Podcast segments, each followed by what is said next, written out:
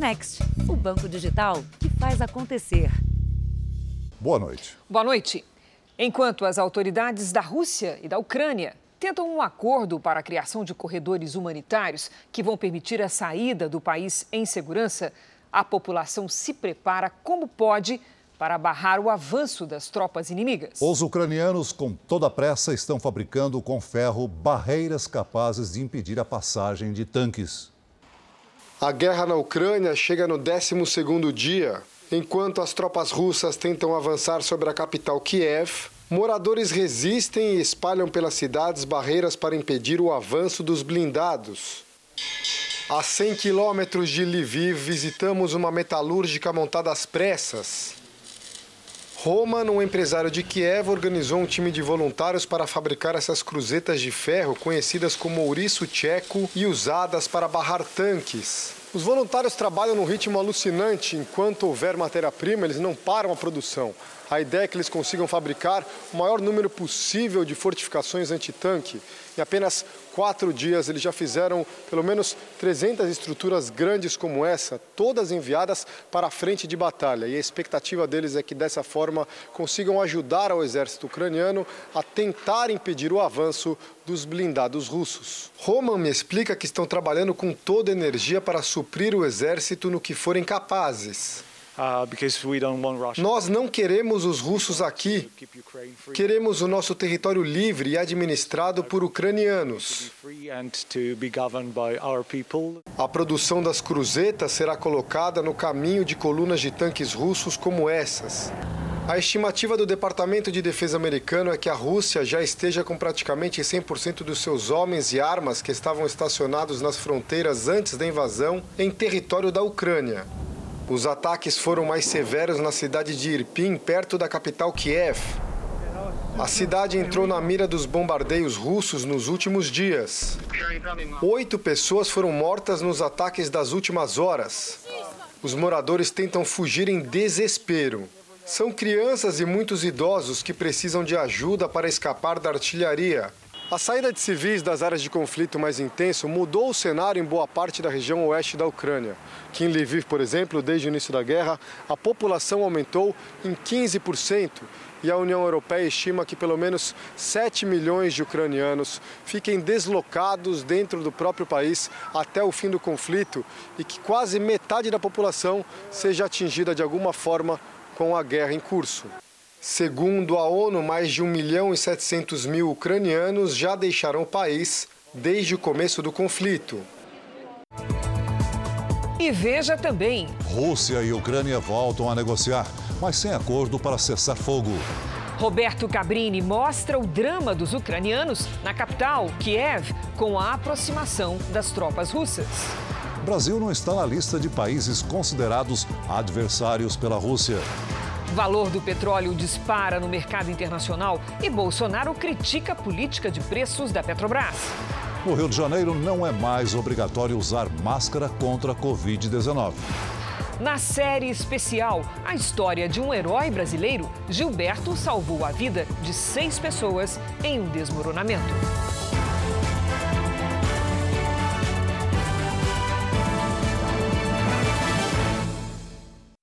Oferecimento: Bradesco. Dinheiro na conta em três cliques pelo app. O apresentador Roberto Cabrini está na capital da Ucrânia, Kiev. A região está em alerta para o avanço das tropas russas, que pode ocorrer a qualquer momento. Nós vamos ao vivo até lá. Boa noite, Cabrini. Hoje você viveu o clima de tensão num hospital infantil. Conta pra gente como é que está a situação aí no momento.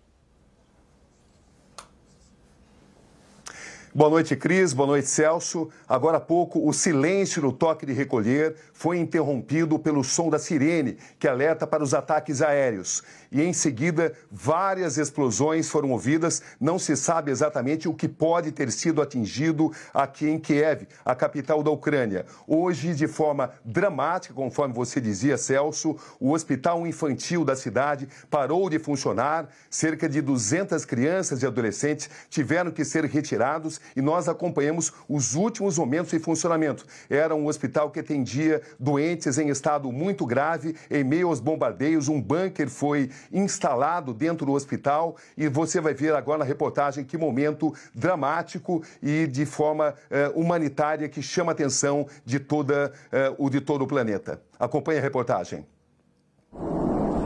Em meio aos ataques à capital ucraniana, uma outra guerra é travada nos subterrâneos de um hospital. Esse é o Hospital Infantil de Kiev. Fica em uma área já alvejada pelas tropas russas. Centenas de crianças tiveram que ser removidas às pressas para as profundezas do hospital.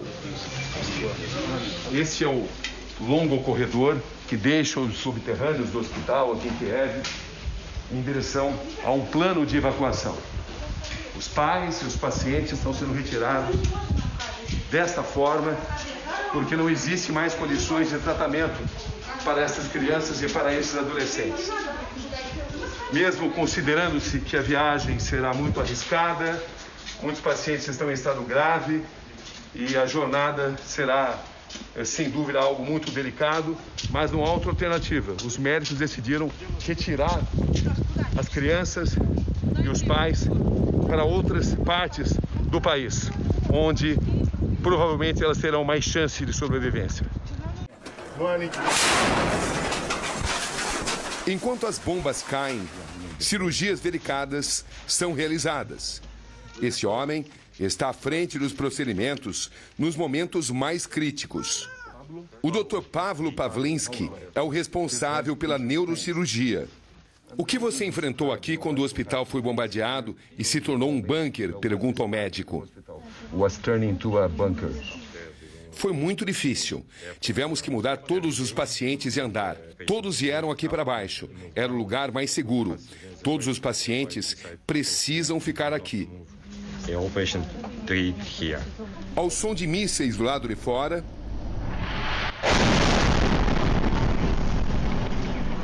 Ele está de bisturi em punho, removendo tumores e tratando de casos severos de hidrocefalia, a acumulação de líquido dentro de cavidades profundas do cérebro. São crianças e adolescentes que não podem esperar a guerra terminar para ter chances de sobrevivência. Durante os dias mais agudos dessa guerra até aqui, todas as crianças tiveram que ser trazidas para cá. O subterrâneo do hospital foi transformado em uma espécie de bunker. São crianças e adolescentes, casos muito graves, e no momento em que a área estava sendo bombardeada, cirurgias estavam acontecendo. Havia uma luta pela vida. É um cenário no qual é impossível a gente não se sensibilizar. São ângulos da guerra que fazem e trazem muitas reflexões. Após cada vitória, os abraços às mães servem como combustível em um momento em que nem a vida do próprio profissional está assegurada. As crianças e os adolescentes aqui ficam dispostos em macas e camas improvisadas no corredor, porque o corredor foi convertido em um bunker para proteção, uma espécie de abrigo antiaéreo. E é uma situação caótica para um atendimento. Explosões, ataques acontecendo e vidas sendo salvas aqui. Assim vou conhecendo pacientes e suas mães. Todos relatam a tensão de permanecer em um bunker médico enquanto sirenes soam e explosões ecoam. Essa é Mari, de apenas 8 anos. Ela carrega brinquedos e enfrenta tudo com muita coragem. Pergunto a Antonina, de 9 anos, qual foi o momento mais difícil que ela passou aqui no bunker. What was the most difficult time that you, you know, the time that you spent here? Tive muito medo quando as bombas explodiram.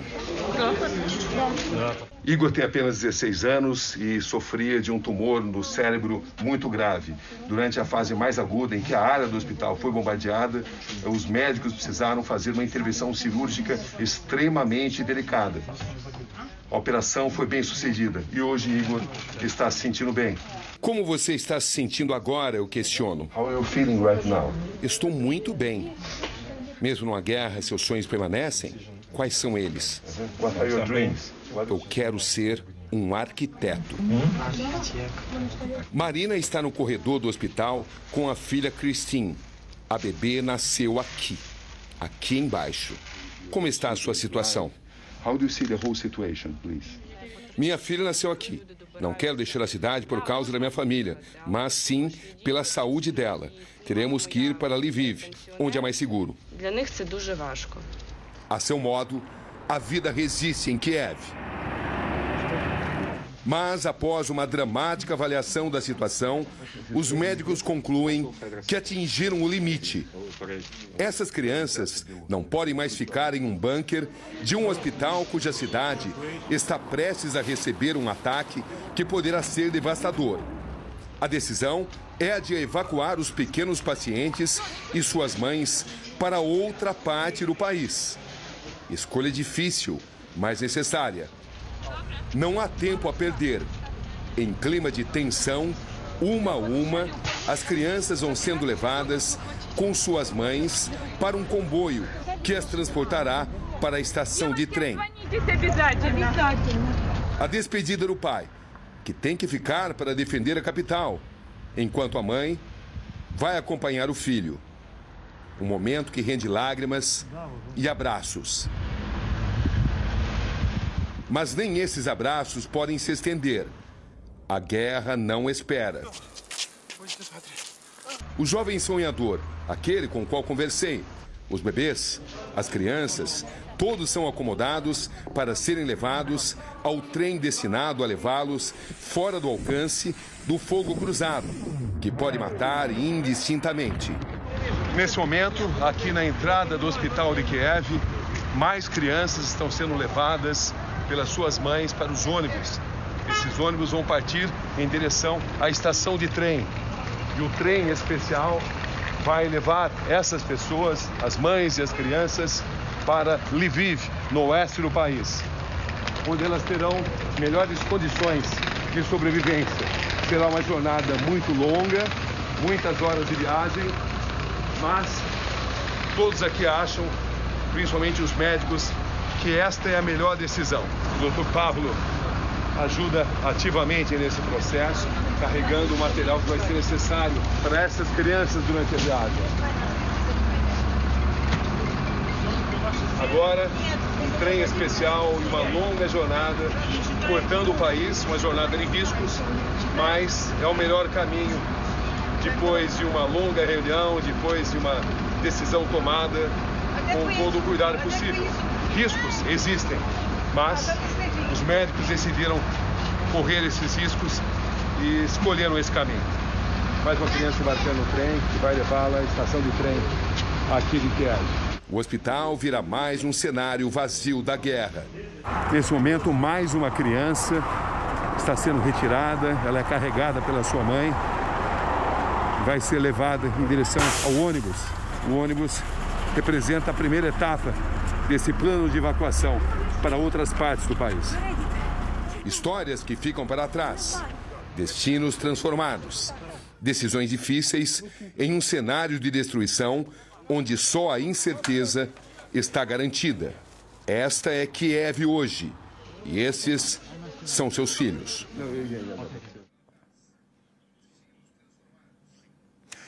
Hoje o prefeito de Gostomel, Gostomel é uma cidade que fica na Grande Kiev, o nome dele é Yuri Illich, ele morreu devido a um atentado do exército russo.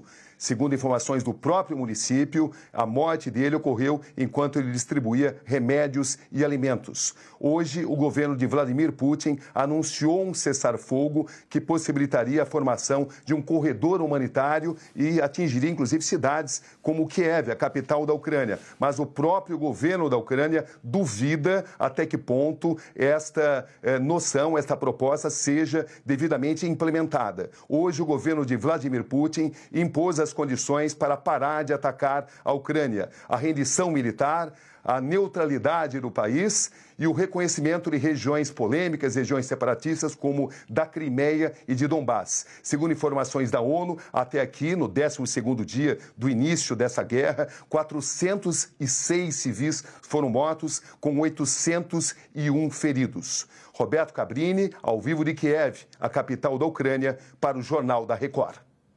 Obrigado, Cabrini. Veja a seguir: preço do petróleo dispara no mercado internacional e o valor da gasolina pode subir no Brasil. E direto da Ucrânia, nossos repórteres mostram o esforço de voluntários para separar doações às vítimas da guerra.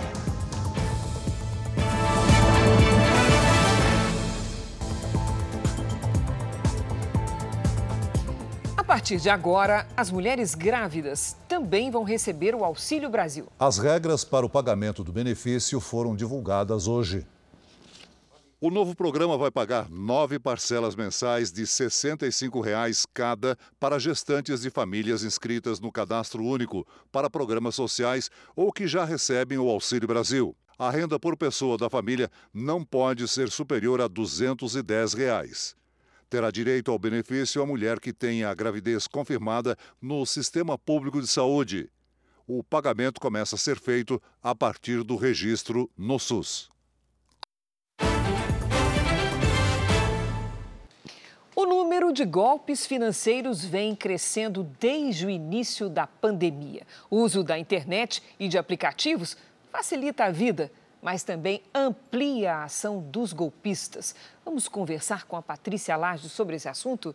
Olá, Patrícia, boa noite. Como é que a gente pode se proteger desses golpes? Pois é, Cris, parece um golpe novo por dia, né? Boa noite para você, para o Celso, boa noite para você aí de casa. É preciso ficar atento a qualquer tipo de serviço pela internet, ainda que seja pedir uma refeição por aplicativo de entrega. A pesquisa Consumo Online no Brasil mostra um aumento de 66% só nos pedidos de refeições e aponta que 68% das pessoas se preocupam com a segurança dos pagamentos. O meio mais comum ainda é passar o cartão de crédito ou débito lá na maquininha do entregador. Mas muita atenção nessa hora para não cair em golpes. Um exemplo é a cobrança de um valor maior por parte do golpista, que distrai o cliente, principalmente se for um cartão com pagamento por aproximação, onde nem é preciso digitar a senha. Ele também pode alegar que a maquininha está com defeito e que não há como conferir o valor, nem lá na telinha e nem imprimir o comprovante. Para especialistas, o mais seguro é pagar no próprio aplicativo e não no momento da entrega. Agora, os golpistas têm se aproveitado até mesmo de familiares de pacientes internados. Eles se passam por funcionários do hospital e pedem dinheiro para procedimentos e medicamentos. Por isso, desconfie de abordagens feitas fora do ambiente hospitalar. Confirme as informações na instituição, de preferência pessoalmente. Agora, esse é um momento de fragilidade, não é, Patrícia, do, do, qual os golpistas se aproveitam. Caso a família se sinta lesada, o hospital tem alguma responsabilidade nessas coisas?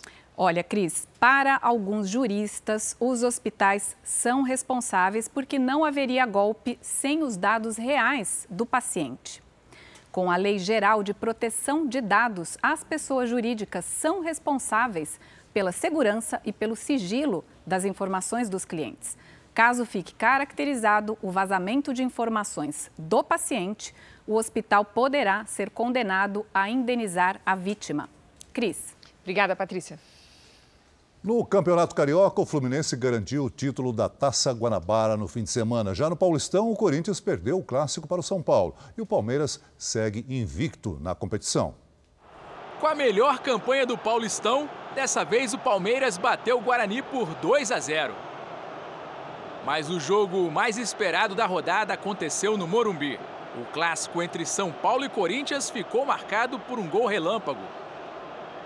Com menos de um minuto de jogo, o argentino Caleri garantiu a vitória do São Paulo sobre o Corinthians, que fazia a estreia do técnico português Vitor Pereira. Aqui no Rio de Janeiro, a semana começou com a velha provocação após o Clássico dos Milhões, que teve golaços e o resultado definido no finalzinho do jogo.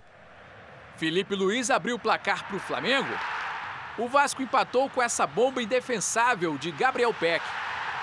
Mas aí a Rascaeta acertou um belo chute de fora da área. E o Flamengo venceu por 2 a 1. O Fluminense, que no sábado goleou o Resende por 4 a 0, conquistou a Taça Guanabara e fez o reservado Abel Braga se declarar ao tricolor do Rio. O Fluminense para mim é alma. É alma. Simplesmente isso. Tudo aquilo que eu represento como ser humano, como caráter, idoneidade, tudo está incluído na alma. Veja a seguir: avião da FAB decola de Brasília e vai resgatar pelo menos 64 pessoas na Polônia. E na série especial, a incrível história de Gilberto, que salvou a vida de seis pessoas num deslizamento depois das fortes chuvas em São Paulo.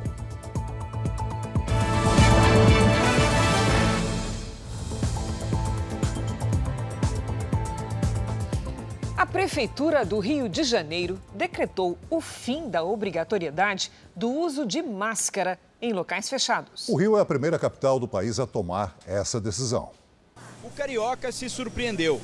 Não, não sabia. Ainda não fiquei sabendo dessa novidade. A decisão de dispensar o uso da máscara em ambientes fechados foi tomada pelo Comitê Científico e já foi publicada em edição extraordinária no Diário Oficial do município a menor taxa de transmissão desde o início da pandemia e o número baixo de resultados positivos nos exames influenciaram nessa liberação. O Rio é a primeira capital do país a adotar essa medida. Olha, eu sinceramente eu vou passar ou não usar a máscara mesmo. Estou sendo bem sincero com você. Mas muitos ainda preferem esperar. Eu prefiro continuar usando mais um pouco, até porque tenho comorbidades também, né?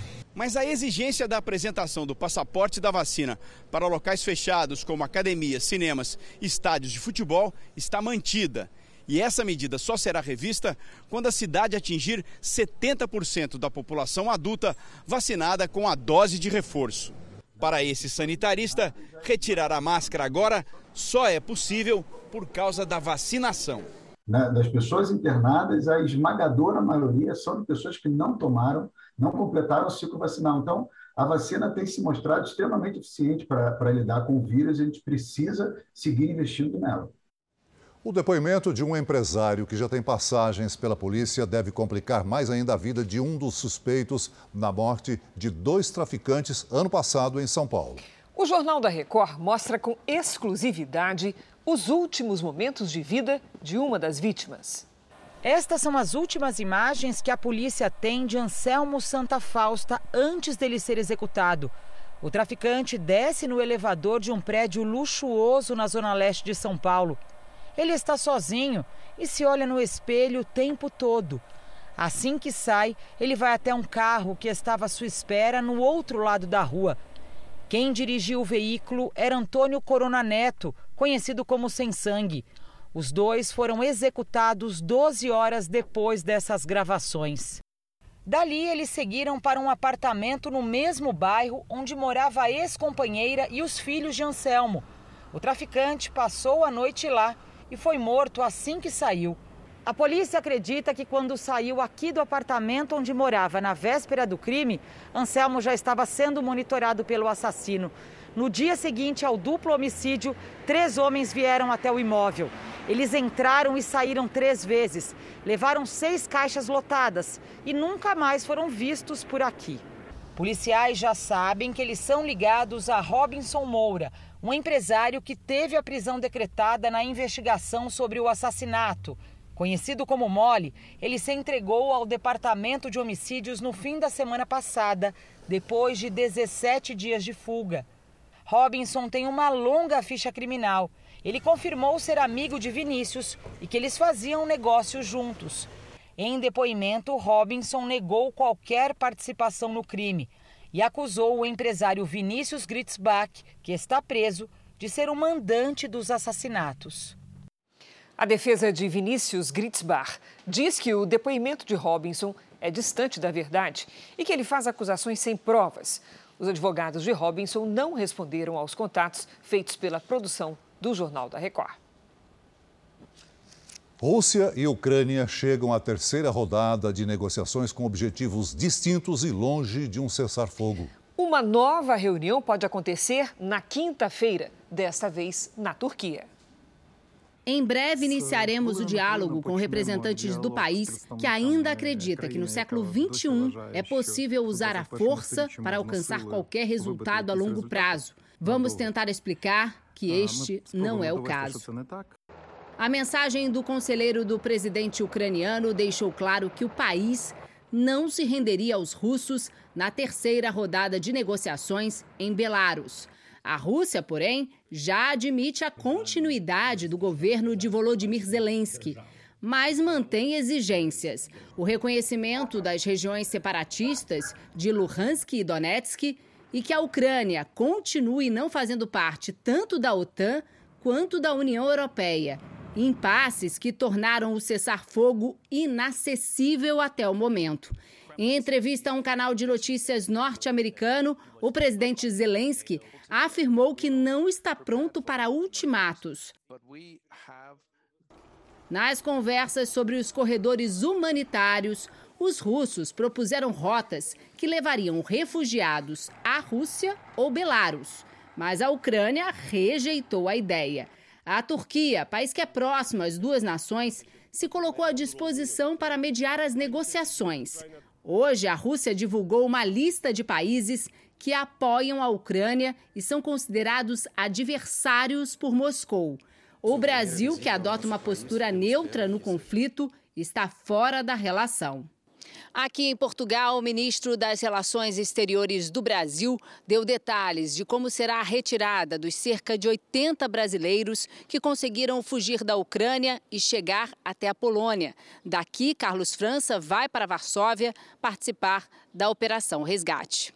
Amanhã chega uma aeronave KC-390 da Força Aérea Brasileira com cerca de 12 toneladas de doação humanitária da Agência Brasileira de Cooperação é, ao povo ucraniano. E eu retorno nessa mesma aeronave com cerca de 80 brasileiros e ucranianos, parentes de brasileiros que, enfim, é, manifestaram a intenção de serem repatriados, de voltarem ao Brasil. A Rússia manteve os ataques e listou as condições para acabar com a guerra. As explicações no nosso mapa com Giovana Rizardo. Boa noite, Giovana. Cris Celso, boa noite a vocês, boa noite a todos. Mais de 400 civis foram mortos na Ucrânia desde a invasão da Rússia em 24 de fevereiro, segundo a ONU, e mais de 800 foram feridos. Nas últimas horas, houve bombardeios à região próxima a Kiev. Em Gastomel, o prefeito morreu enquanto distribuía remédios. Nessa cidade fica o aeroporto militar de Antonov, atacado no segundo dia da invasão. E em Makariv, também nos arredores, 13 pessoas morreram numa fábrica e não eram do exército. Estamos falando de pessoas comuns. A Rússia avisou que a guerra acaba se a Ucrânia reconhecer como território russo a Crimeia, que é essa península em disputa desde 2014, e também os territórios independentes ali ao leste, Donetsk e Luhansk, destacados em vermelho. E claro, se a Ucrânia parar com as ações militares. Cris e Celso.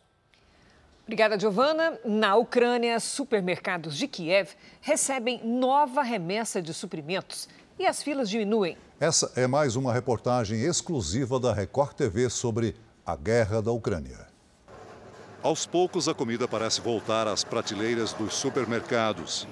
A nova remessa de alimentos, porém, não foi suficiente para repor o estoque mas é um alívio para quem viveu dias no limite. Nas ruas, poucas pessoas se arriscam. Bastam poucas voltas para encontrar os sinais de um país em guerra. A brincadeira dessa criança, por exemplo, terá que ficar para mais tarde. Nas janelas, a preocupação pelo que vem pela frente, já que de longe não há muito a se fazer. O sentimento é estimulado por vídeos que circulam entre combatentes ucranianos. As imagens foram obtidas por um brasileiro que há quatro anos vive no país e conta com diversos amigos na linha de frente. Mas não é possível saber se o conteúdo é recente. Nesse vídeo, moradores do subúrbio de Kiev registram a passagem de mísseis próximos a prédios residenciais. Aqui, registros da resistência ucraniana. O exército do país conseguiu neutralizar diversos veículos militares russos que atacavam Kiev. Civis também entram na linha de frente e diversas cidades protestam contra a invasão. Em Kherson, manifestantes se reuniram próximo ao comboio russo. E em Meliotopol, cidade próxima à Crimeia, os moradores se juntaram para cantar o hino do país e passaram uma mensagem de que não vão se render.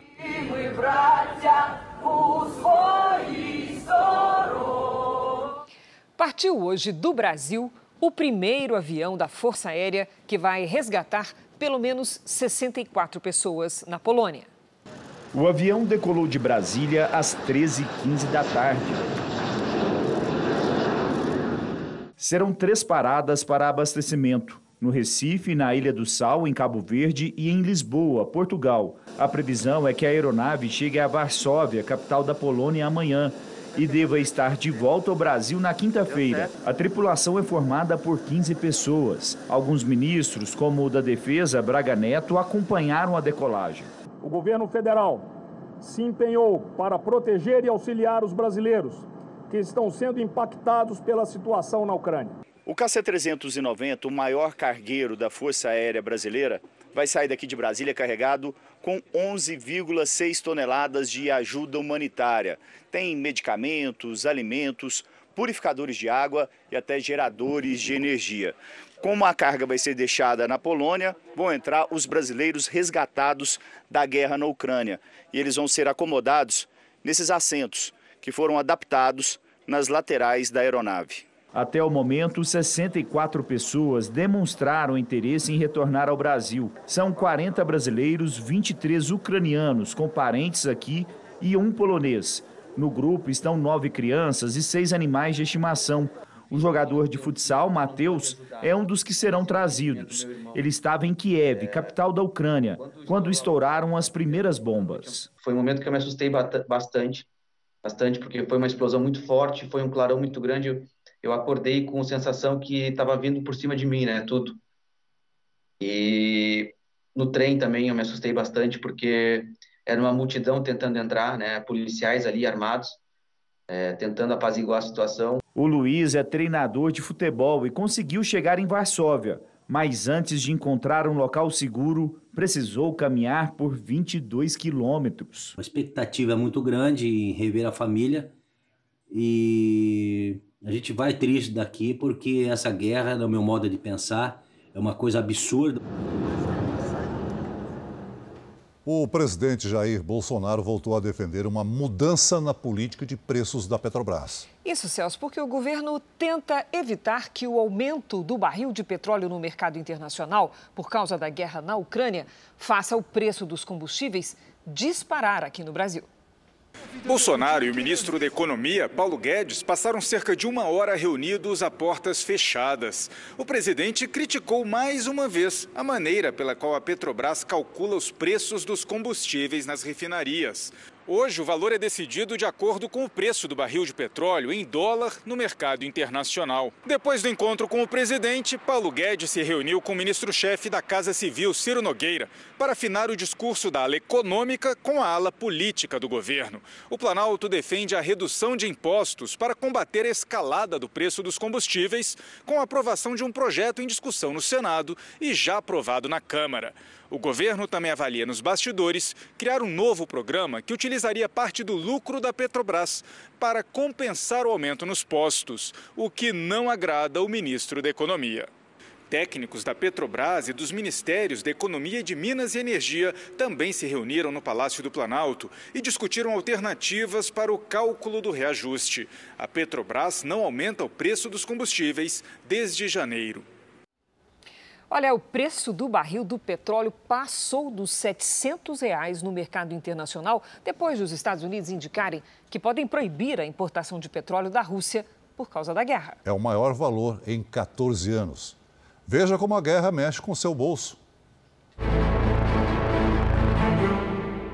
O preço do barril atingiu a maior alta desde 2008, quase 140 dólares cerca de 715 reais. depois recuou e à tarde flutuava em 123 dólares, mais ou menos 625 reais. O Brasil não depende do petróleo da Rússia, mas fica sujeito à variação do preço do barril no mercado internacional. Hoje, uma coalizão de industriais brasileiros previu um aumento da inflação a curto prazo. Na reunião foi apresentado um gráfico mostrando que, por causa da pandemia, os preços da energia já vinham aumentando desde janeiro do ano passado, mais de 88% para o gás natural e 65% para o petróleo, por exemplo.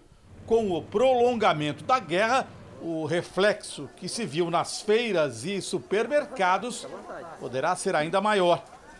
Mas os industriais prometeram repassar para o consumidor o corte de 25% que tiveram no IPI, o imposto cobrado sobre tudo o que produzem. Temos a assim muitas incertezas pela frente com o que vem por aí com os efeitos da guerra no dia a dia das empresas, mas é, temos também essa grande notícia e isso vai ser muito bom para os consumidores, né? A Petrobras tem a política de determinar o preço dos combustíveis a partir do valor do barril em dólar no mercado internacional. Ou seja, essa disparada no preço do petróleo ainda pode ter consequências aqui. A gente está falando aí de uma gasolina talvez na faixa de 10 reais ou mais. É, até porque nós temos, além de tudo, os impostos aqui no Brasil que são bastante pesados, né? A Rússia fornece 10% do petróleo do mundo e mais de um terço do gás natural consumido na União Europeia. Nos Estados Unidos, a guerra começou a afetar o bolso do consumidor, que viu o preço da gasolina disparar. 4 dólares por galão, ou seja, R$ 5,34 por litro. É isso que o americano passou a pagar desde ontem pela gasolina. Chegou perto do nível mais alto registrado em 2008, de R$ 5,49 por litro. Os motoristas se espantaram e chamaram a situação de ridícula. Uh, it's pretty ridiculous. It's ridiculous. Hoje, a porta-voz da Casa Branca foi questionada sobre o aumento e respondeu dizendo que a guerra na Ucrânia provocou incertezas no mercado mundial e que os Estados Unidos e países aliados conversam sobre possíveis medidas restritivas a Moscou. Mas acrescentou que, por enquanto, o governo americano não proibiu as importações de petróleo e gás da Rússia. Alguns aliados também se pronunciaram sobre a possível punição econômica. No Reino Unido, o primeiro-ministro Boris Johnson disse que pretende aumentar a produção de gás e petróleo para não depender dos recursos da Rússia. Mas alguns analistas afirmam que haveria pouco efeito imediato. Por isso, os britânicos também deveriam preparar os bolsos. Já o chanceler alemão Olaf Scholz não vai proibir as importações russas de petróleo e gás. Para ele, os recursos são essenciais aos alemães no país, 55% do gás e 42% do petróleo são importados da Rússia. E aqui no Brasil, a chuva forte causou estragos nas regiões Sudeste e Nordeste. Vamos conversar com a Lidiane Sayuri? Boa noite, Lid. O que é que tem provocado tanta chuva? Vamos lá, Cris. Boa noite para você. Boa noite, Celso. Para quem nos acompanha, vamos por partes. No Sudeste, a justificativa é a mistura do calor e umidade, algo típico de verão. Os temporais desta tarde atingiram a zona leste da capital paulista e a Grande São Paulo. O Corpo de Bombeiros registrou centenas de ocorrências, entre elas 20 pontos de enchentes e a queda de quase 200 árvores. Até agora, nenhuma vítima. No Nordeste, o encontro de ventos dos dois hemisférios forma esse corredor de nuvens carregadas. O fenômeno comum nesta época do ano está representado aqui por esta escadinha e é o principal responsável pela chuva sobre a região. Segundo o Serviço Geológico do Brasil, o nível do rio Poti, que atravessa a cidade de Teresina, no Piauí, subiu mais de 6 metros em 48 horas e deve ultrapassar a cota de inundação na próxima madrugada. Mais cedo, a força da água desprendeu uma balsa utilizada em uma obra nas margens do Poti. No sul, uma frente fria espalha nuvens e há risco de temporais. A chuva forte pode vir com granizo, trovoadas e ventania. No centro-oeste e no sudeste, o calor continua e a chuva de verão pode ser intensa no fim do dia. Em Porto Alegre, o calor diminui para 27 graus. No Rio de Janeiro, máxima de 31. Em Maceió também. Em Brasília, 29 e em Manaus e Porto Velho, até 32. A semana será quente e com temporais à tarde em São Paulo. Nesta terça, máxima de 32 graus. Até amanhã, gente. Obrigada, Lidy. Até amanhã, Lidy. O ex-governador de São Paulo, Geraldo Alckmin, acertou hoje a filiação dele ao PSB. O político deve concorrer à eleição como vice de Lula, caso o partido confirme o acordo de federação com o PT ou feche uma aliança para formar a chapa. O anúncio da filiação de Alckmin foi feito após uma reunião com o presidente nacional do PSB, Carlos Siqueira. Nesta segunda, o Conselho de Ética da Assembleia Legislativa de São Paulo recebeu 12 representações que pedem a cassação do deputado Arthur Duval do Podemos. Ele deverá ser investigado por causa das declarações machistas sobre mulheres ucranianas. O Podemos iniciou o processo de cassação do deputado. Em áudios que circulam pelas redes sociais desde a última sexta-feira, Arthur Duval fez uma série de declarações machistas. Uma delas afirma que as mulheres ucranianas são fáceis porque são pobres. As representações devem tramitar no Conselho de Ética por até 30 dias. Para o deputado Altair Moraes, líder do Republicanos, o primeiro partido a pedir a abertura de processo, não há dúvida de que houve quebra no decoro parlamentar. Nós somos responsáveis por aquilo que falamos. E há quem diga assim, ah, mas foi no grupo de amigos, foi algo individual, foi algo. Não, ele representa o parlamento. Foi quebra de decoro parlamentar, sim, e eu acredito de verdade que ele será caçado. De repente, uma tragédia. Correria, gritos, pessoas feridas e mortas. Você já pensou o que faria em uma situação como essa? Muitos agem no instinto e na coragem, ajudam a salvar vidas. Na nova série de reportagens especiais, o Jornal da Record vai contar histórias de quem virou herói por acaso.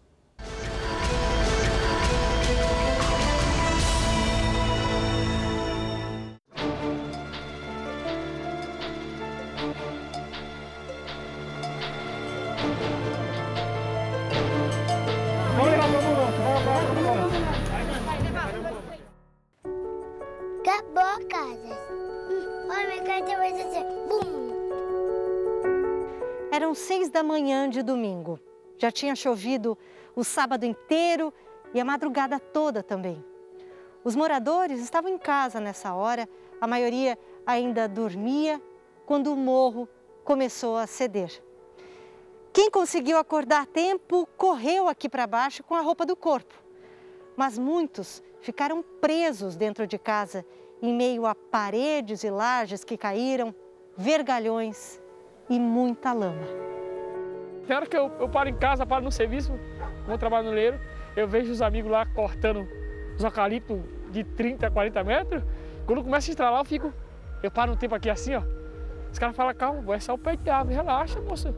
Eu falei, não é relaxa, sabe porque você escutar uma viga estourando? Meu Deus! Os estalos, os estrondos, os gritos daquela madrugada continuam ecoando na memória de Gilberto. Que todo mundo na comunidade conhece como Bahia. Bahia acordou naquela noite com os barulhos da casa que ele tinha acabado de construir. Sons que nunca tinha ouvido antes. Plá! Aí eu me espantei, falei, oxe, o que está acontecendo? Aí quando eu vi o segundo estralo, plá! Me assustei. Nessa aí eu já levantei minha esposa, acorda, levanta, a casa está caindo. Ela não foi, tá caindo, tá caindo, tá caindo. Ele deixou a mulher, grávida de sete meses, e o filho de três anos em um lugar seguro e correu para a casa da sogra, onde estavam mais cinco pessoas. E aí eu chamei minha esposa, tava ali, eu falei, Bico, olha a sua mãe que eu vou. Ela, não, eu falei, vou subir. Na hora que nós chegamos, nós depara com, com a cena. Casa, aquela farofa branca, aquela poeira branca. Aí eu falei, meu Deus, aí nós achamos a, a moça de 12 anos, a, a, a jovem de 12 anos, com o pé na ferra, numa viga, travado o pé. Meu primo ficou com ela do lado, eu forçando a viga para o pé dela. Pra... Se o pé dela saísse, opa, tava na glória. Mas ela se mexendo, o meu primo já agoniado, eu também já não prestando atenção nas coisas. Nós, nós que eu consegui fogar, que ela aliviou o pé. Ela, moço, salve minha mãe. Nós não pode localizar a mãe dela, porque aí veio o segundo pipoco. E foi o lado, o lado que eu tô, esse lado aqui, ó. Que se encontrou, o barranco saiu assim, ó. Ele puxou um lado e puxou o outro. Aí foi na hora que soterrou todo mundo. E disso demais veio aparecendo gritos de socorro. Tem gente viva aqui agora, acabou de gritar nesse escombro aqui, ó. Alguns gritos vinham da casa de um grande amigo de Bahia, o professor de luta José Ailton Vitor da Silva. Eu, tô abaixado tentando, eu passei a minha mão na mão dele assim, ó, tentando segurar na, na emoção, na raça, de puxar ele, pelo menos tirar ele daquele local. Meu primo grita, ei, olha lá, o carro tá vindo aí, de bico na minha direção. Pegou bem na viga.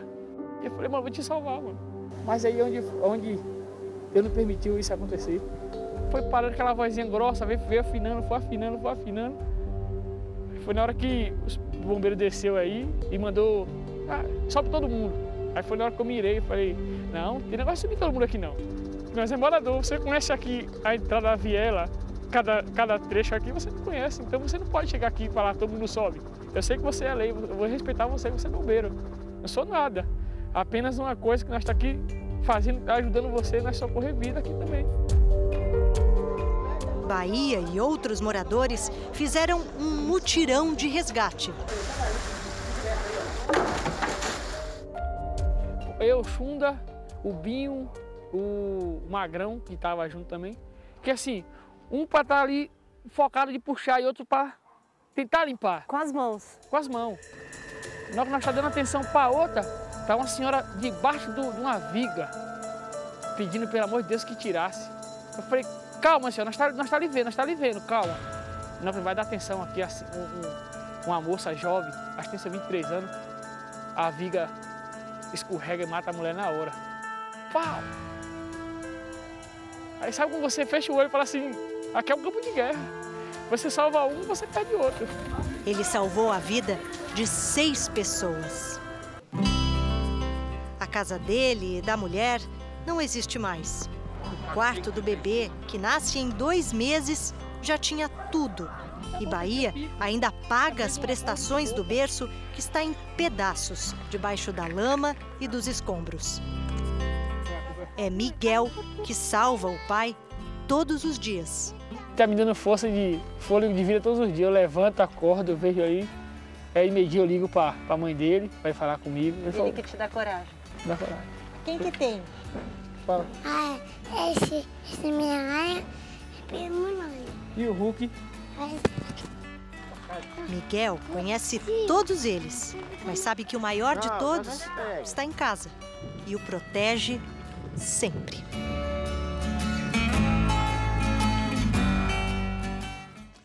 Além dos horrores da guerra, os brasileiros que estão na Ucrânia também estão descobrindo a solidariedade sem fronteiras. Estas são as imagens que os moradores de Kherson se deparam quando olham pela janela. E esta é a situação que eles encontram quando saem para comprar comida nos mercados. Caterina conta que o exército invasor chegou a oferecer alimento para os ucranianos, mas eles recusaram. Queriam uh, filmar um espetáculo, vamos falar assim, uh, como o povo ucraniano de Kherson está pegando comida deles e eles estão ajudando a nós. A cidade está ocupada, não oferece mais resistência militar. A cidade tem uma importância estratégica para o avanço das tropas de Moscou. É uma região portuária no Mar Negro, a apenas 100 quilômetros da Crimeia, território anexado pela Rússia em 2014. Não por acaso, Kherson foi a primeira grande cidade dominada pelos russos no ataque à Ucrânia. A invasão fez com que um grupo de brasileiros não conseguisse sair do país já começou logo em seguida, já começou ataques aéreos, é, tipo, na, próximo aqui, a gente ficou muito assustado. Depois foi bloqueado todas as saídas, né, pela, pelas tropas russas. Claudinho é jogador de futsal em um time da cidade. Ele está em um apartamento com mais dois atletas brasileiros e Caterina. Ela é tradutora do clube e, com o início da guerra, decidiu morar com os amigos. Se o soldado russo para eles lá fora na rua, Eu acho que eles não conseguirão explicar muito bem o que eles querem, o que eles precisam, que eles não são perigosos para esses russos. A solidariedade é mútua. Meus bisavós são da minha mãe. Eles moram daqui a quatro quilômetros. Então, nós, com meus amigos, com três brasileiros, eh, levamos comida para eles, água, porque eles não têm absolutamente nada lá. E o desejo em todos do grupo também é o mesmo. Eu quero só paz. Nossos enviados especiais à Ucrânia, André Tal e Gilson Fred, foram conhecer o trabalho de apoio da população para os que estão na linha de frente dos ataques. Há solidariedade na distribuição de alimentos, roupas, remédios, mas também nos momentos em que a arte vem amenizar o sofrimento. Na vitrine do restaurante, cartazes contam as vitórias do exército ucraniano contra os russos de acordo com os números divulgados pelo país. A guerra criou um sentimento patriótico e de união entre a sociedade da Ucrânia. Esse centro de distribuição foi criado nos últimos dias no subúrbio de Lviv para enviar ajuda humanitária que chega da Europa para diferentes partes da Ucrânia. O que a gente vê aqui são ucranianos que não estão na linha de frente de combate, mas mesmo assim participam de uma operação de guerra. Ninguém aqui tem experiência logística, mas todos usam o que tem de habilidade, de inteligência para ajudar a fazer com que essa ajuda humanitária chegue às pessoas mais atingidas pelo conflito. O empresário Martin diz que voluntários aqui trabalham 24 horas, 7 dias por semana, organizando as doações de alimentos, remédios e roupas. Ele veio ajudar depois que um amigo contou que perdeu o irmão num dos bombardeios. Martin diz que eles vivem um desastre, não só para a Ucrânia ou para a Europa, mas um desastre para a humanidade. No teatro histórico da cidade de Ivano-Frankivsk, o palco principal silenciou desde que as bombas começaram a cair. O subterrâneo do teatro tem funcionado como abrigo antiaéreo. Toda vez que a sirene soa, desde o início da guerra, o local fica lotado. São cerca de 400 moradores que se reúnem aqui para se proteger dos possíveis ataques aéreos. A gente vê toda a provisão de água, as cadeiras, mas ali na frente os organizadores do teatro também já montaram refletores, porque a ideia deles é transformar o abrigo num palco improvisado.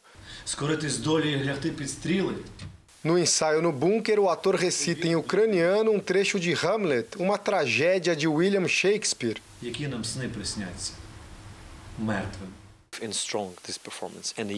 Vamos atuar para mostrar como estamos unidos. Aqui temos atores de várias profissões, são padeiros, jardineiros, engenheiros. Todos nos tornamos guerreiros, diz ele.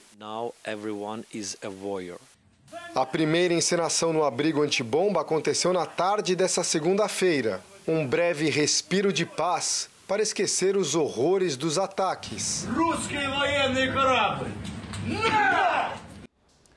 O Jornal da Record termina aqui. Novas informações da guerra na Ucrânia na edição da meia-noite e meia do Jornal da Record e também no Fala Brasil. Fique agora com a Bíblia. Episódio de hoje: Espias em Jericó.